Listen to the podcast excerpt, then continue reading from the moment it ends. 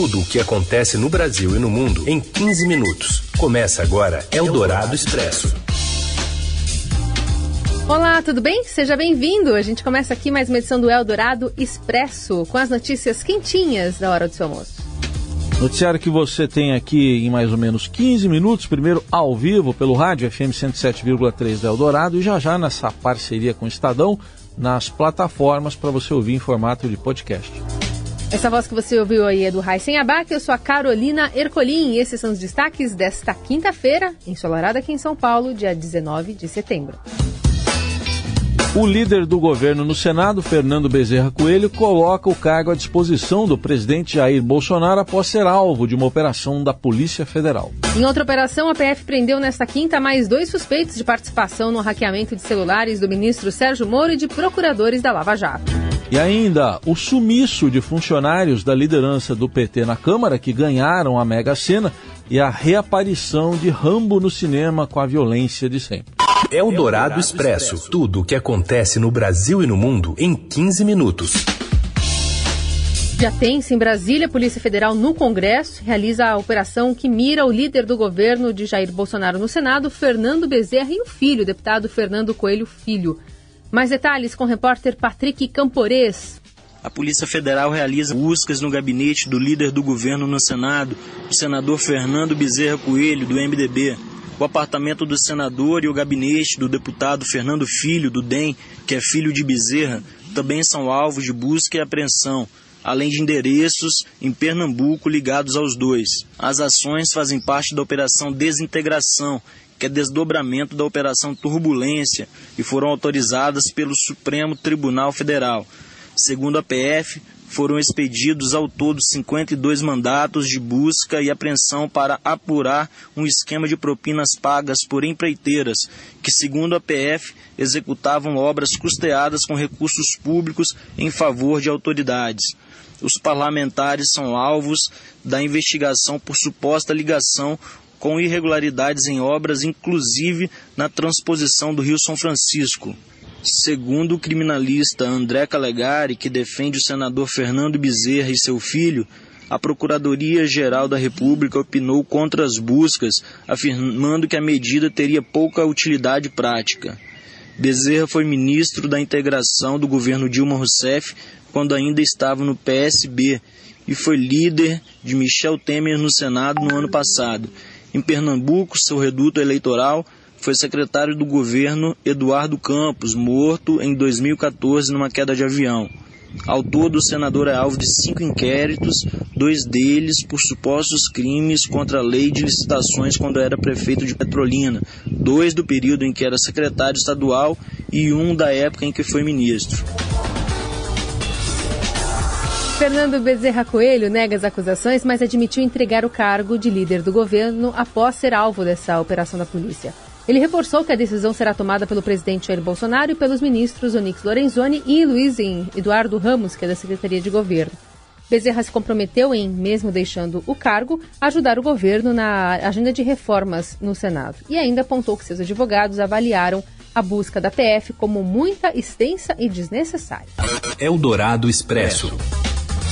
A Polícia Federal também realiza hoje a segunda fase da Operação Spoofing, que, que investiga a invasão de celulares de pelo menos mil pessoas, entre elas autoridades, como o presidente Jair Bolsonaro, o ministro da Justiça Sérgio Moro, no tempo que ele era juiz também, e os procuradores da Operação Lava Jato, inclusive Deltan Dallagnol, que é o coordenador da Força Tarefa em Curitiba.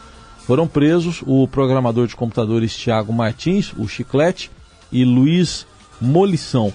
Chiclete se encontrou com Walter, Walter Delgatti Neto, o Vermelho, em Brasília. Ele já esteve envolvido em um episódio da compra de uma Land Rover com o Túlio Guerreiro, ex-jogador de futebol do Botafogo e do Corinthians, né, transação que não chegou a ser concluída. E o Delgatti, que eu citei aí, é um dos hackers presos lá na primeira fase da operação.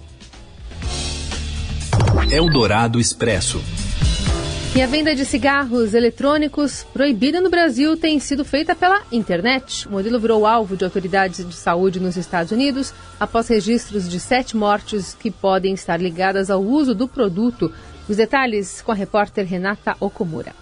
Olá, Raíssen. Olá, Carol. Oi. E falando um pouquinho sobre cigarro eletrônico, proibida no Brasil, a venda de cigarro eletrônico ou vape ocorre sem controle na internet, no comércio popular das grandes cidades do país. E segundo dados, desde 2017, a Agência Nacional de Vigilância Sanitária, a Anvisa, determinou a retirada de 727 anúncios online do produto. E esse cigarro, comum na Europa e nos Estados Unidos, ele virou alvo de autoridades de saúde americanas. Essas autoridades né, americanas que, após o registro de sete mortes, que podem sim estar ligadas ao uso desse dispositivo eletrônico. E a Anvisa também tem feito uma série de audiências públicas para coletar informações sobre riscos e definir também se mantém o veto. Só reforçando, o dispositivo ele funciona como vaporizador e o cartucho ele armazena nicotina líquida, água, aromatizantes e substâncias químicas como glicerina e propileno glicol que conduzem a nicotina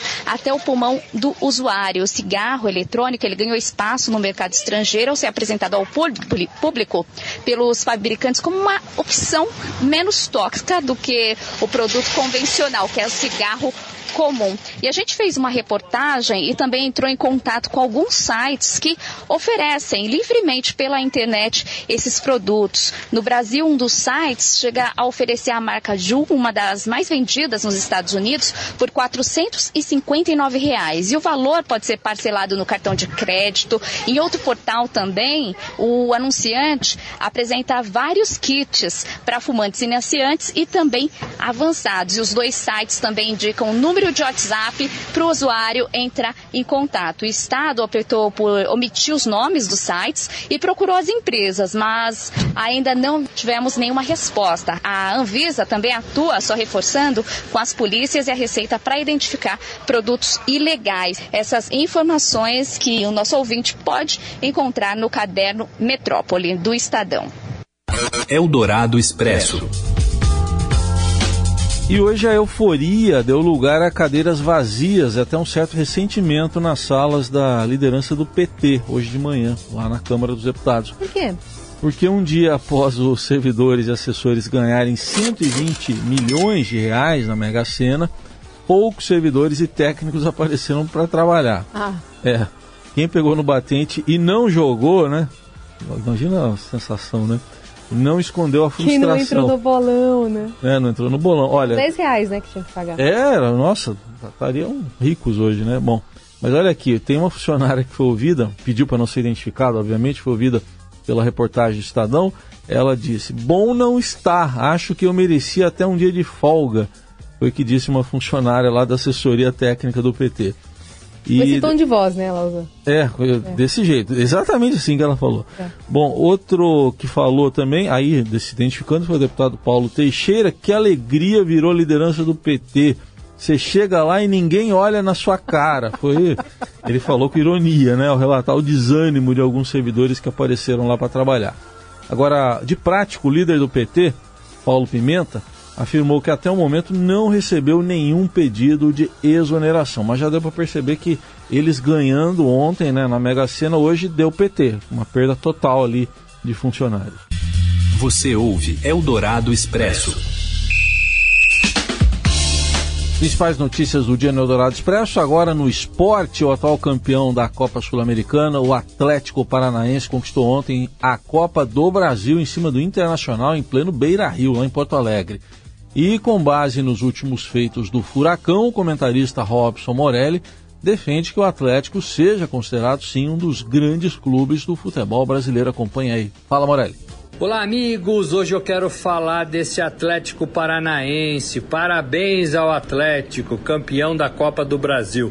Olha, eu não acreditava que ele fosse segurar o Internacional dentro do Beira Rio, mas fez muito mais do que isso. Venceu o jogo, jogou legal, sobretudo no segundo tempo. O segundo tempo foi uma pintura de jogada e mereceu o título da Copa do Brasil. Isso torna o Atlético, que ganhou do Inter por 2 a 1 é, torna o o Atlético um time é, que a gente pode falar que é um time grande que está entre os principais do Brasil. Eu não tenho mais dúvidas disso. E por que isso? A Copa do Brasil é um título importante, está na mão do Atlético. O Atlético faz campanhas regulares é, há alguns anos, então é um time bem organizado, tem estrutura, tem um estádio bacana, a torcida comparece, lota estádios. Então, o Atlético Paranaense, no meu modo de ver, conseguiu, construiu todos os requisitos para se juntar aos grandes do Brasil.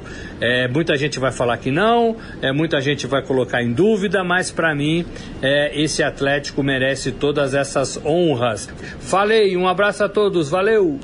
Eldorado Expresso.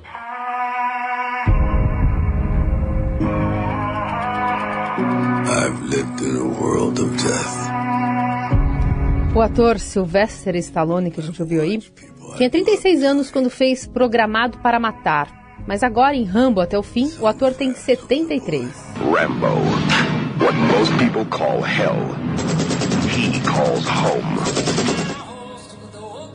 E no caderno 2 tem crítica do Luiz Carlos Mertens sobre essa nova história, né, de Rambo até o fim. E ele escreve que o herói está cansado. Eu sou dispensável.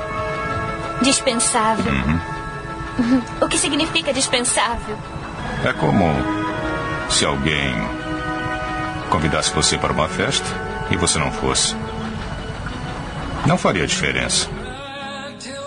No quinto filme da saga, que estreia hoje nos cinemas, Rambo está cada vez mais solitário. Perde a sua última família. Nesse filme, ele vai até o México resgatar uma sobrinha capturada. A busca logo se transforma em uma caçada por justiça, onde nenhum criminoso será perdoado. Tem muito sangue para todo lado, cabeças explodindo, todo aquele pacote de violência já costumeiro da série. Está ouvindo? Quem é você? Seu pior pesadelo. Eldorado Expresso. Um cofre, ia, ia, ho. E nesse cofre tinha ouro, ia, ia, ho. Oh, só existe uma coisa melhor do que possuir um cofre cheio de ouro e dinheiro sonante. É poder nadar nele. Oh, eu adoro dar mergulhos nele como um peixe, me enterrar nele como um tatu e jogá-lo para o alto para chover na minha cabeça. Ah. Coisa tá boa hoje, né? Do Rambo pro tio Patinhas Notícia é que quatro pedreiros encontraram moedas de ouro ontem enquanto trabalhavam em uma casa na cidade de Minas, no sul do Uruguai. Os operários, a família que mora no local e um parente disputam na justiça agora o direito ao tesouro, segundo informações do jornal uruguaio El País. Não há informações sobre a quantidade exata de moedas encontradas. A advogada dos operários, Tereza Mendes, disse que eles acharam três punhados de moedas quando levantaram um azulejo próximo lá da cozinha. Já o advogado da família diz que são 78 moedas de ouro. Os moradores alegam que a quantia equivaleria a uns 30 mil dólares, em torno de 122 mil reais. E para resolver a disputa, os moradores concordaram em entregar 14 moedas de ouro. Só que tem outro parente da família que também pediu uma ah, parte do valor. Sempre né? tem. Essa hora parece tudo que é parente, né? E agora uma audiência de conciliação lá na Justiça Uruguaia foi marcada para o dia 7 de outubro. Tá Quanto bom? mais eu tenho para contar, tanto mais eu adoro ele. Vamos pegar nossa moedinha? Vamos, vamos juntar as, as moedas aqui, tomar um café, que, é que dá para fazer. Que dá pra fazer. Tá bom? E a gente volta amanhã. Volta amanhã. Uma boa quinta-feira para você. Até.